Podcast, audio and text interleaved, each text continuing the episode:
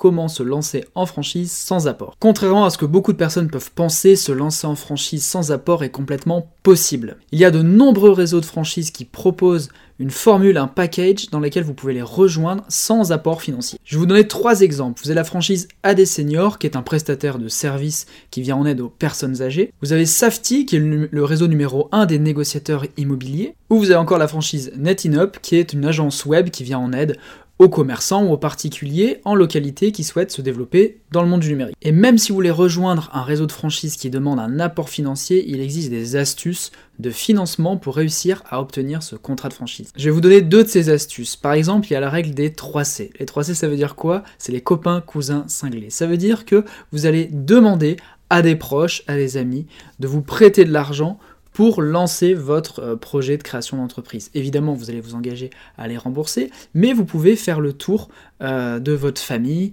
euh, de vos amis, pour voir si quelqu'un ne peut pas vous dépanner en expliquant quel est votre projet. C'est ce qu'on appelle aussi le love money, donc ce qui permet de récolter des fonds auprès de sa famille pour créer son entreprise. Personnellement, c'est ce que j'ai fait moi à l'époque en 2009. J'avais demandé un petit coup de pouce à ma grand-mère qui m'a prêté une somme d'argent pour lancer ma première franchise et j'ai pu lui rembourser au bout de seulement un an. Autre astuce qui est un petit peu plus risquée, c'est de faire un crédit à la consommation au préalable. Évidemment, on ne parle pas d'un gros crédit à la, consommation, mais si par exemple il vous manque 10 000 euros pour créer l'entreprise, la franchise dont vous rêvez et euh, que vous pensez que ça a vraiment beaucoup de potentiel dans votre ville et vous pensez que ça peut vraiment euh, cartonner, ça serait dommage de s'en priver et peut-être bah, prendre un petit crédit à la consommation peut vous aider à avoir un apport financier euh, et euh, justement vous permettre de débloquer des fonds. Euh, voilà, ça c'est une solution qui est un peu plus risquée évidemment, mais j'ai connu certaines personnes qui l'ont fait et ça a débloqué certaines situations. Quel est l'avantage pour les franchiseurs de proposer des franchises sans apport?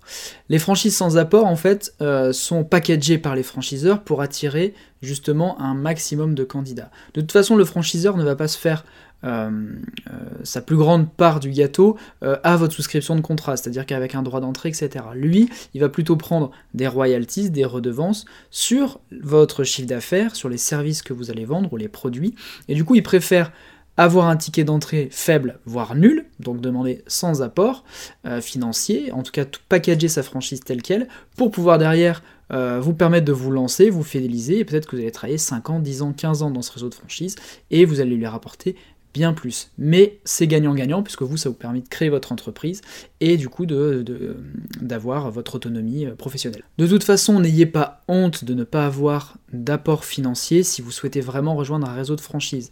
Par ma connaissance, les franchiseurs regardent surtout votre motivation, votre personnalité et la cohérence de votre projet.